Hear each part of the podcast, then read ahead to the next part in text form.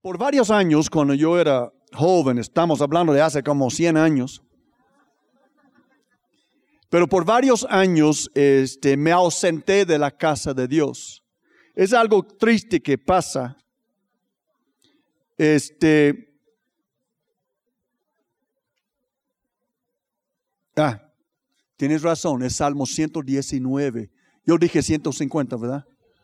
Mire, es que tengo gente aquí que lee la Biblia. Podemos dar un aplauso a los que sabían que me equivoqué. Y gracias por decirme. Abby me mandó un, un WhatsApp ahorita. Digo, Abby, ¿qué me está mandando un WhatsApp en este momento?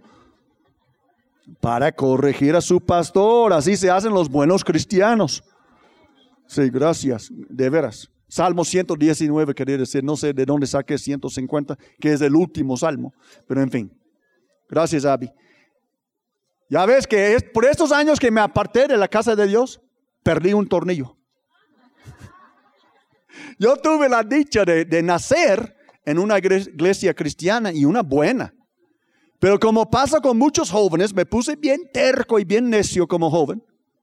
Comencé a fumar marihuana como los 13 años de edad y andar con los muchachos de la colonia y todo fue para abajo. Y me aparté de la casa de Dios varios años y nada bueno salió de ello. No hay nada bueno fuera de la casa de Dios una vez que tú has conocido lo que es Dios. Y yo recuerdo la, frustración que yo tenía en estos años. Claro, yo trataba de ahogar mi frustración con alcohol, con drogas, traté de, de, bajar mi conciencia tantito que me gritaba, el Espíritu Santo que me gritaba. ¿Sí? Pero recuerdo la frustración un día cuando en una clase en la prepa el profe nos preguntó, ¿y ustedes qué quieren hacer cuando salgan, cuando se gradúen de la prepa? Y eso me causó mucha frustración porque yo no tenía un plan para mi vida y yo sabía que andaba de fugitivo del Espíritu Santo. Yo sabía que Dios había tocado mi vida cuando yo era niño, que yo le había conocido, pero decidí que yo quería andar en el mundo un rato. Y me causó mucha frustración que como yo sé que muchos de ustedes también han tenido. Cambiaba de trabajos constantemente. Cambiaba de trabajos, cambiaba de trabajos porque yo andaba perdido, andaba buscando, quién sabe qué, buscando la vida cuando la vida yo había dejado en la casa de Dios. Inestabilidad, confusión es lo que marcaba mi vida. Pero en la casa de Dios, una vez más, encontré el propósito para vivir. Podemos dar gracias a Dios. ¿Cuántos han encontrado propósito en la casa de Dios? Hay propósito en la casa de Dios. De hecho, ¿cuántos de ustedes han preguntado o se han preguntado qué sería el propósito de mi vida? Yo creo que es una pregunta buena. ¿Cuántos, cuántos pueden mandarme una señal? ¿Alguna vez te has preguntado qué sería el propósito de mi vida? Sí, es normal, ¿verdad? De hecho, es sano. Es decir, que yo creo que si nada más apagáramos la tele y el radio y todas las distracciones y miráramos adentro, cada uno de nosotros podríamos decir al Señor o podríamos examinar el corazón y preguntar, ¿por qué nací? ¿Por qué Dios permitió que naciera, que viviera? ¿Por qué estoy aquí en la tierra? Muchos de ustedes conocen el libro famosísimo del doctor Rick Warren, Una vida con propósito. Es un gran libro que recomiendo a todos. creo que lo tenemos en la librería. Pero este, es normal que alguien hecho en la imagen y la semejanza de Dios, como cada uno que está aquí, pregunte en su corazón, entonces, ¿por qué estoy aquí en la tierra? ¿Qué será que Dios quiere hacer con mi vida? Esa es una pregunta buena, es una pregunta sana. Yo estoy seguro, yo estoy seguro que si mires adentro, vas a estar seguro también de que naciste para más que comer, dormir y morir un día. ¿Sí o no? Ustedes están conscientes que su vida tiene que tener más propósito que solo existir unos pocos años aquí en la tierra? Y aunque el propósito de la vida tiende a ser multidimensional, es decir, que cuando pensamos en la vida de uno, uno piensa, bueno, ¿cuál sería mi propósito en la vida? el propósito de vida tiende a ser multidimensional. Es decir, que una faceta puede ser, bueno, ¿con quién me caso? Otra dimensión puede ser, ¿qué tipo de carrera o trabajo voy a hacer durante mi vida? ¿Dónde voy a vivir durante mi vida? ¿Cuántos hijos voy a tener durante la vida? Son dimensiones del propósito de Dios en la vida de uno. ¿Cómo los voy a criar a estos hijos delante de la vida? Entonces, el propósito de la vida tiende a ser multidimensional, pero la pregunta, la mera pregunta hoy es, ¿cuál es la dimensión de mi propósito más importante y dónde descubro esta dimensión. Lo que hoy les quiero compartir de la Sagrada Escritura es esto.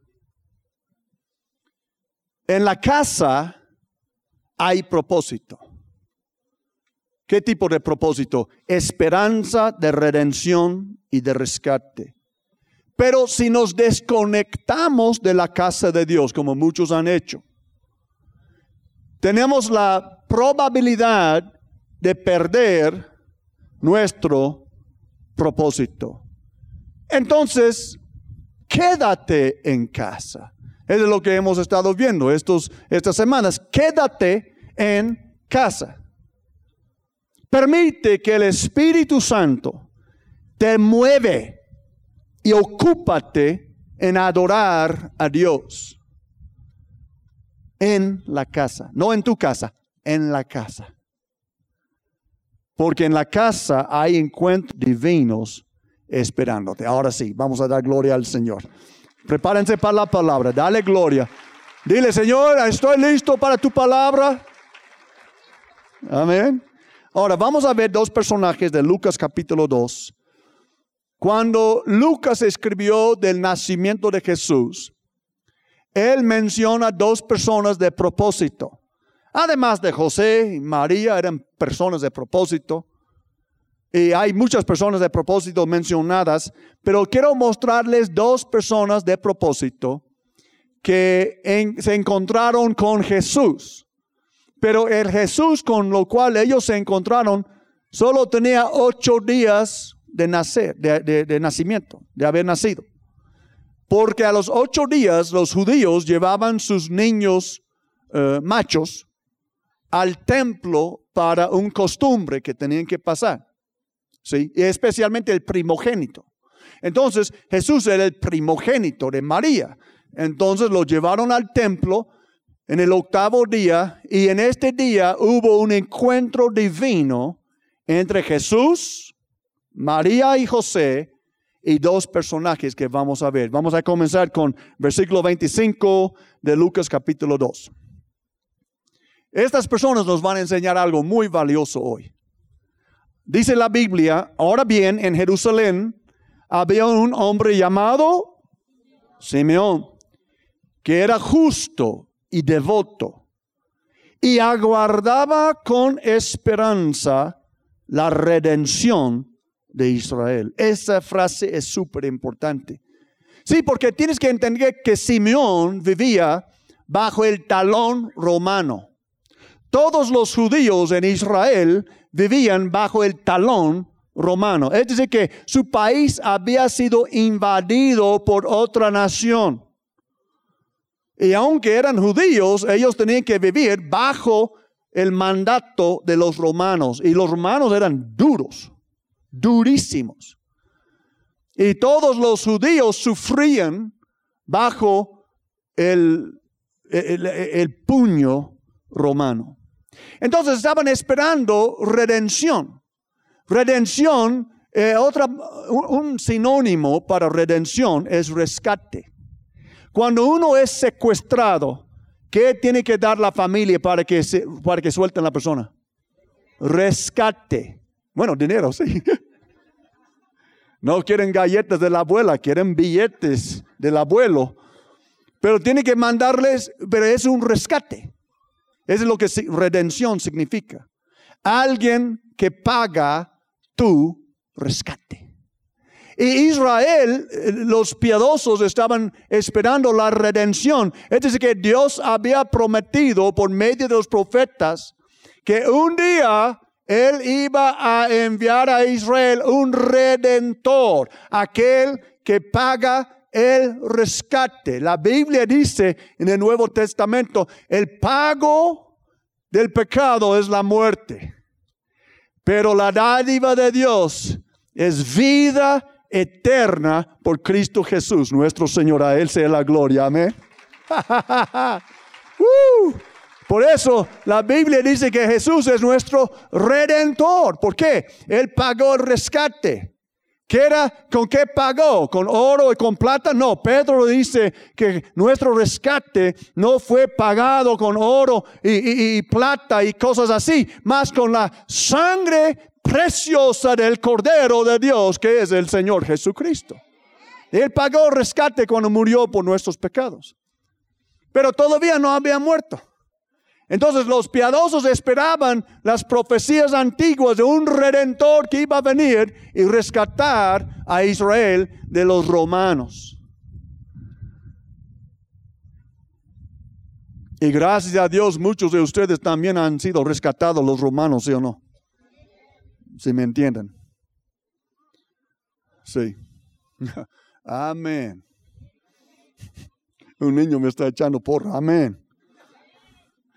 Entonces la Biblia dice que aguardaba con esperanza la redención de Israel. El Espíritu Santo estaba con él y le había revelado que no moriría sin antes ver al Cristo del Señor.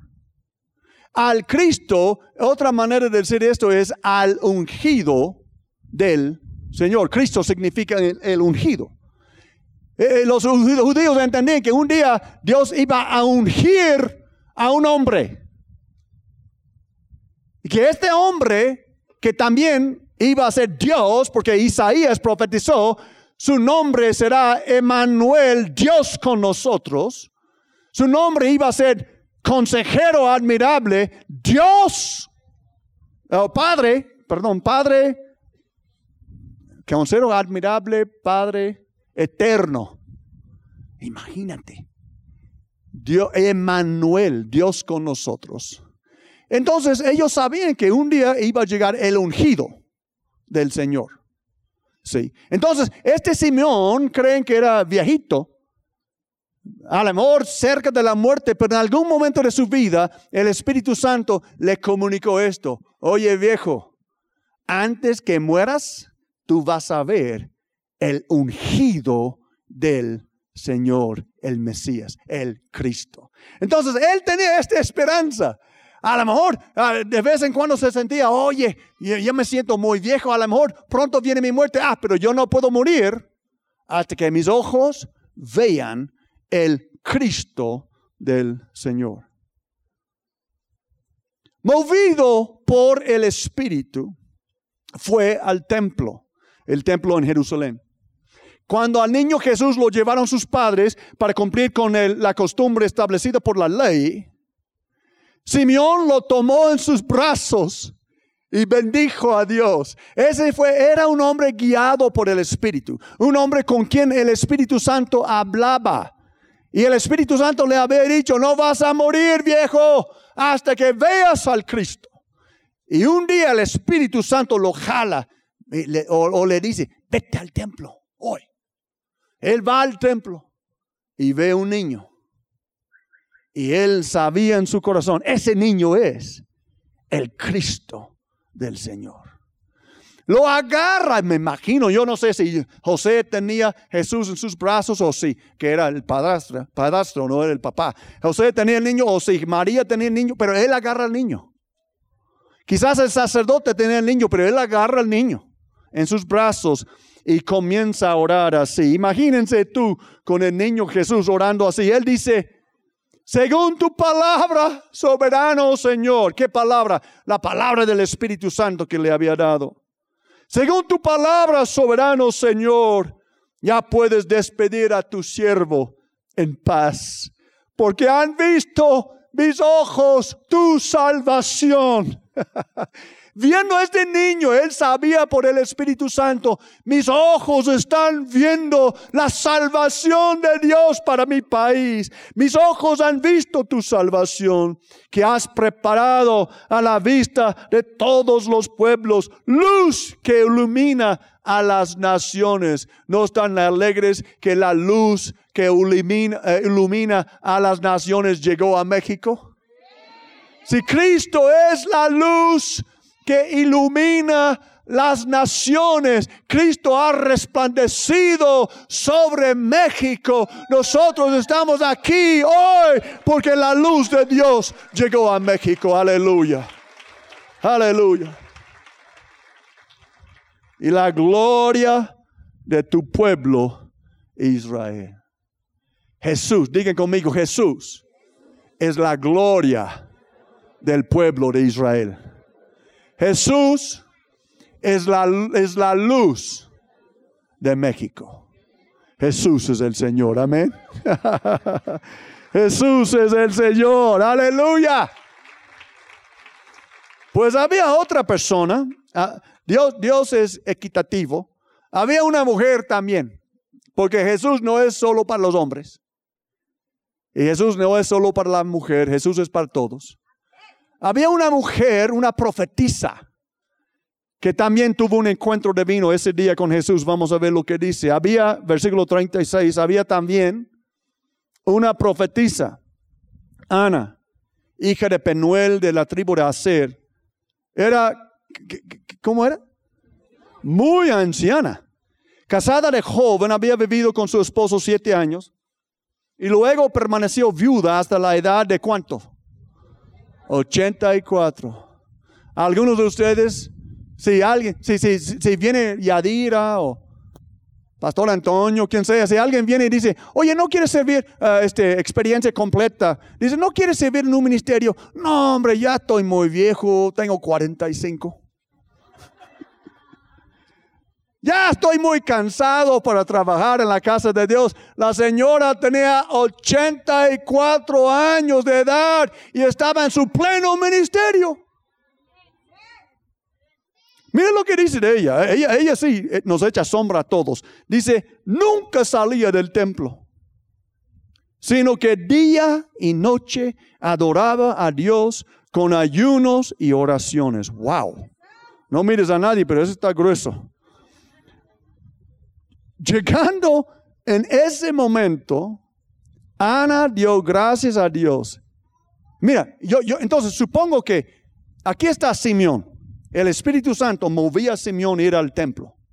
Simeón tiene a Jesús en sus brazos. Simeón está orando al Señor, bien ancianito, del Salvador de Israel y la luz de las naciones. Y de repente entra la profetisa y ella ve lo que está pasando. Y ella se da cuenta, wow, hoy estoy en un encuentro divino. Hoy mis ojos están viendo la salvación del mundo.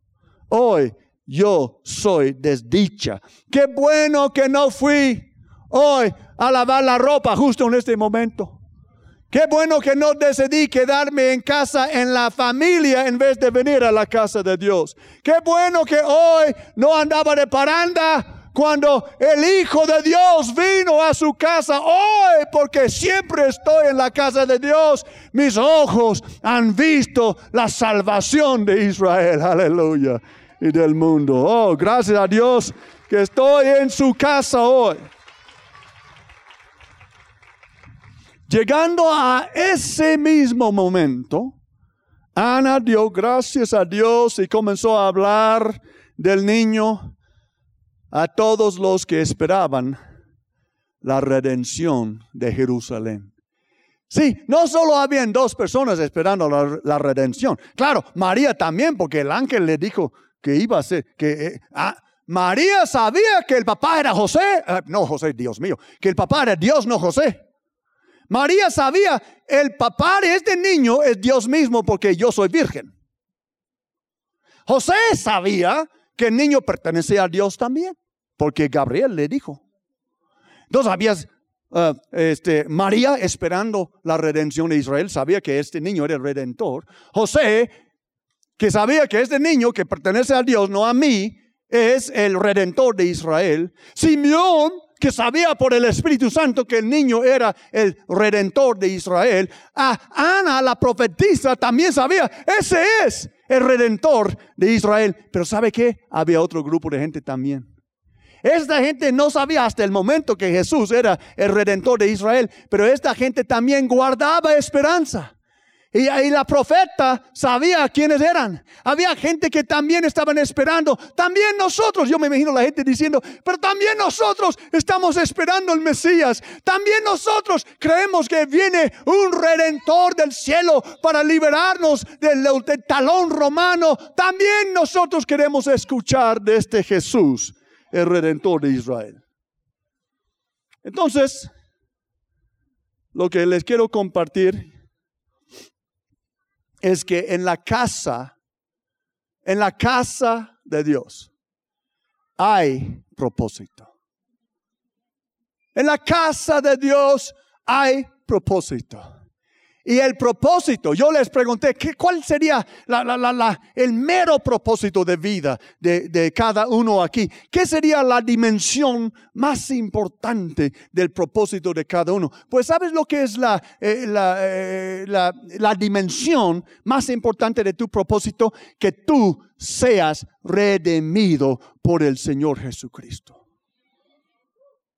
Lo más importante para la vida de uno no es con quién nos casamos, o cuál es nuestra carrera, o cuántos hijos tengamos, o dónde nos congreguemos, o etcétera, etcétera, etcétera. Son dimensiones importantes, pero lo más importante de mi propósito como hombre, y tú como hombre o mujer, hecho en la imagen y la semejanza de Dios, la dimensión más importante de tu propósito es que seas redimido por el Señor Jesucristo, que conozcas al Cristo del Señor y que seas salvo por aquel gran Salvador.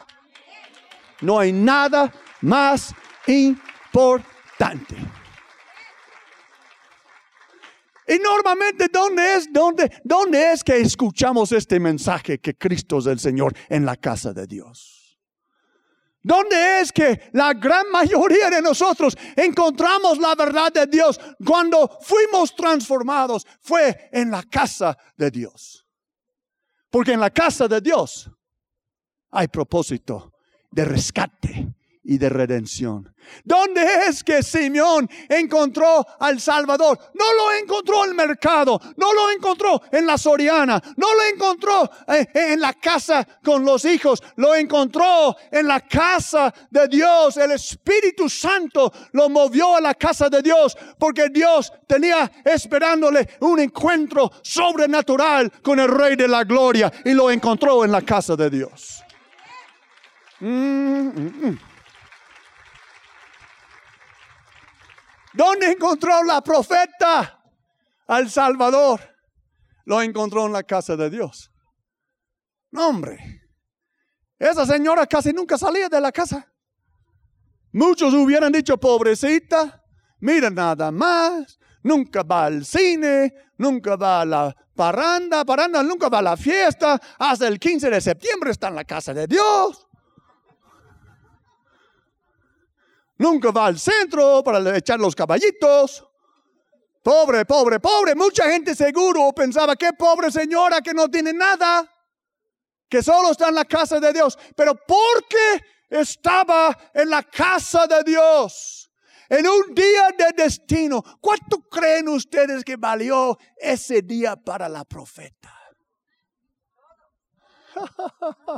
84 años de edad, día y noche, con oración y con ayunos, servía al Señor. Yo me imagino que a veces se cansaba, yo me imagino que a veces, eh, ella, si, si era como nosotros, seguro que de vez en cuando pensaba, ¿valdrá la pena todo esto que yo hago? ¿Valdrá la pena que yo llego aquí a las 8 de la mañana con Atenser? Estar limpiando sillas.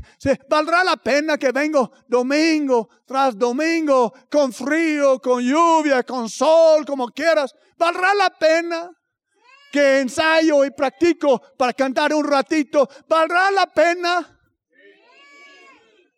Yo me imagino que una vez que ella vio a Jesús, me imagino, que ella dijera, Dios mío, valió la pena todos los años que yo me he dedicado a la casa de Dios, porque mis ojos han visto al Salvador y lo vi aquí en la casa de Dios. No lo vi en el mercado, no lo vi en la calle. Yo estaba en el lugar correcto en un día de destino cuando el Padre me permitió contemplar al Salvador del mundo. Valió la pena todos los días que pasé en la casa de Dios. Ahora, porque eso es sumamente importante por esa razón. Si nos alejamos de la casa, podríamos perder nuestro propósito. Ya les dije que el propósito o el, la dimensión de nuestro propósito más importante es el rescate de nuestras almas. Otra manera de decirlo es que el meollo de nuestro propósito es conocer a Dios. ¿Y sabes qué? La única manera, amado mío, conocer a Dios es primero conocer a su Hijo Jesucristo. No hay otra manera. Tú no puedes conocer a Dios por medio de la Virgen, lo siento, pero es imposible. Tú no puedes conocer a Dios por medio de hombres santos menores de Jesús. Como Pedro, Pablo, Randy, San Antonio, pone de cabeza todavía no puedes conocer a Dios. Jesús dijo, yo soy el camino, la verdad y la vida, y nadie viene al Padre sino por mí. Jesús dijo, ¿verdad? Es la única manera. Y ellos conocieron a Dios de otra dimensión cuando conocieron a Jesús. Muchos se alejan de la casa de Dios, como yo hice.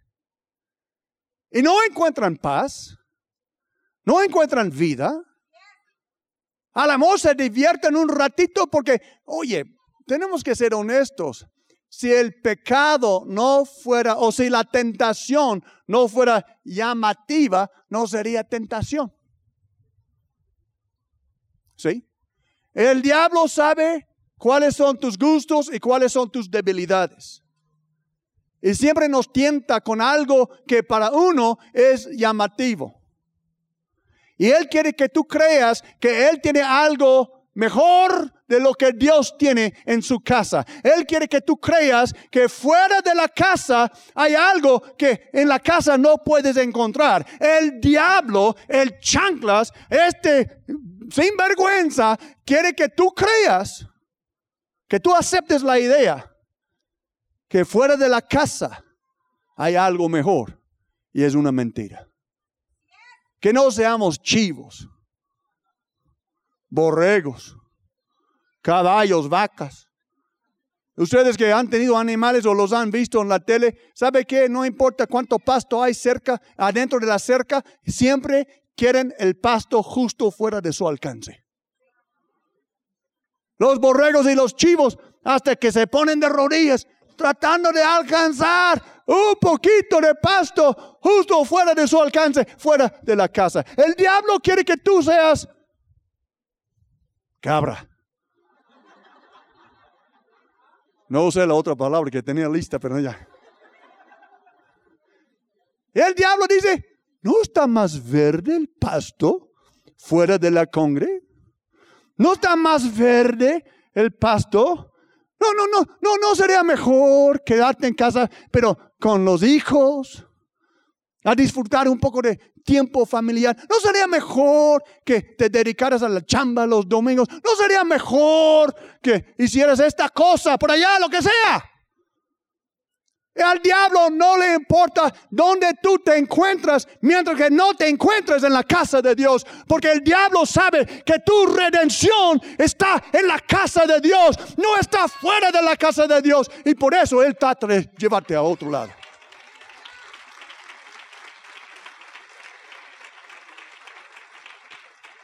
Ya puede pasar mi tecladista. Ahí viene. De hecho, La manera de tantos cristianos han perdido su propósito es ausentarse de la casa de Dios. ¿Saben que estamos por cumplir cinco mil bautismos en 20 años? Y es una pena. No, pues, gloria a Dios. Pero ahí va la buena. Es una pena de como cuatro mil están ausentes.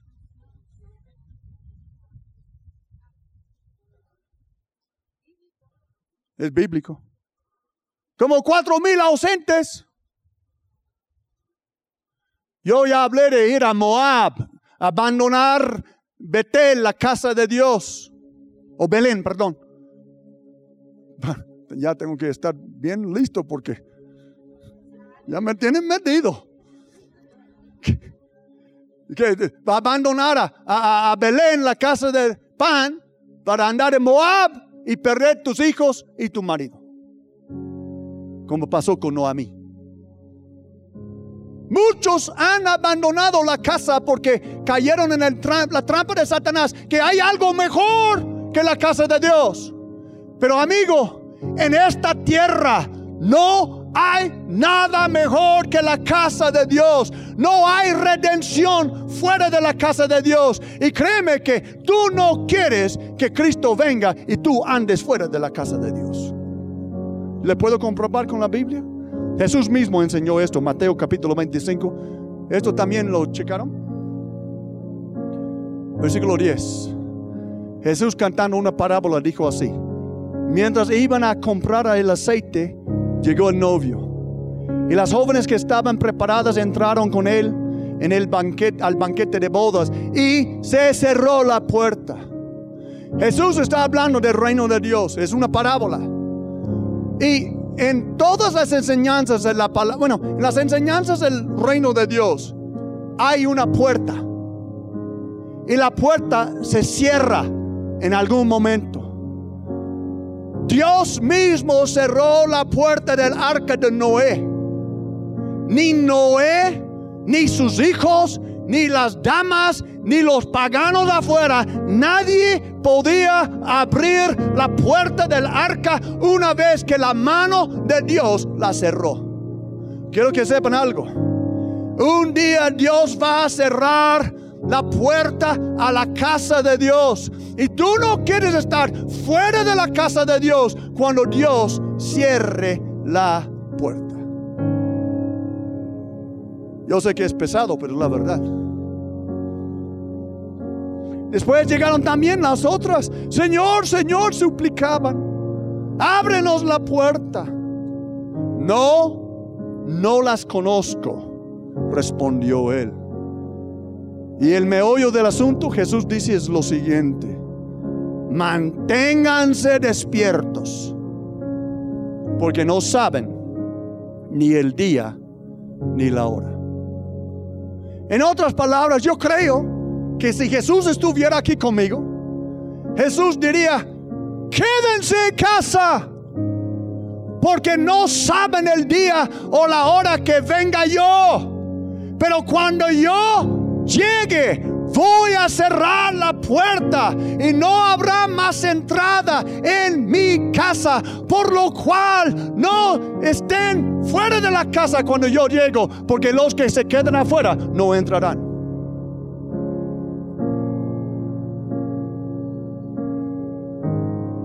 Quédate en casa. Diga conmigo, quédate en casa. Diga conmigo, me quedo en casa. Estoy hablando del río nada más, estoy hablando de la casa de Dios.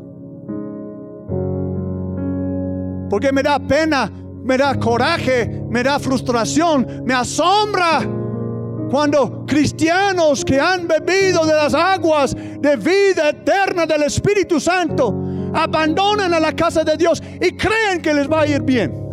Yo estoy aquí como profeta de Dios para decirles que no les va a ir bien, les va a ir mal todos aquellos que abandonen la casa de Dios. No hay salvación fuera de la casa de Dios. No hay esperanza fuera de la casa de Dios. No hay rescate fuera de la casa de Dios. Quédate en la casa de Dios. Deja que el Espíritu Santo te mueve. ¿Qué hizo Simeón? Simeón escuchaba al Espíritu Santo. Él dejaba que el Espíritu Santo le movía y el Espíritu Santo no le llevó a otro lado, le llevó a la casa de Dios. Ana quizás no fuera tan guiada como el profeta, quizás sí. Pero la cosa es que el Espíritu Santo no tenía que decirle a Ana que fuera a la casa, porque Ana siempre estaba en la casa. Yo me imagino que Dios tenía que decirle de vez en cuando, vete a, ver a una amiga, o, mija, vete al, vete al salón a arreglarte el cabello. Ya, ya, ya, dice que ella estaba tan pegada a la casa de Dios, Dios no tenía que decirle, vete a la casa, porque allá estaba. Hay hermanos aquí tan fiel que solo Dios les puede correr de la casa. Hay hermanos aquí tan fieles o quizás más fieles que yo. No se dejan la casa, parece como un mueble de la casa. Ahí están siempre. Y esa es la gente que Dios bendice. Esa es la gente que no tiene que preocuparse que Dios les va a agarrar no confesada. Esta gente siempre está en la casa de Dios. Mira, no es, no es un asunto de cuántas horas pasas aquí en la casa. Es un asunto de tu corazón.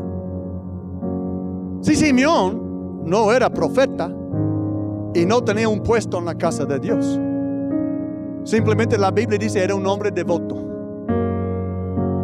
pero guiado por el Espíritu Santo. Y un día el Espíritu dijo, sube a mi casa. Y subió y tuvo su encuentro. Ana, la profetisa, siempre estaba en la casa. Pero todavía yo creo que Dios guió sus pasos un día a llegar en el momento preciso cuando estaba María con José y el bebé. Y ella también tuvo su encuentro. El chiste es que cuando se presente el Redentor, que te encuentre en la casa. Que no seas como una de las cinco vírgenes insensatas que, ay, chihuahuas, olvidé mi aceite, voy a Soriana y ¡pum! El Señor cierre la puerta.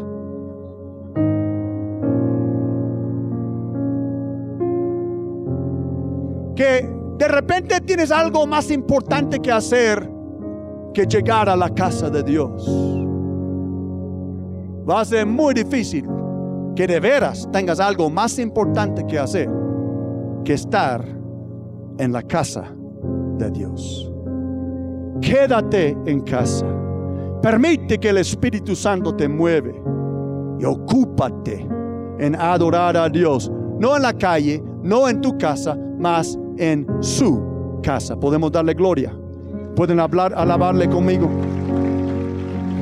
Músicos ya pueden pasar, por favor. ¿Quieren ponerse de pie, por favor? Les invito a ponerse de pie.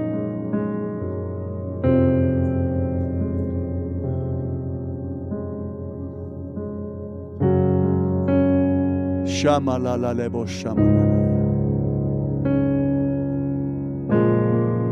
Yo creo que con esto concluimos la serie Quédate en casa no en tu casa, en su casa.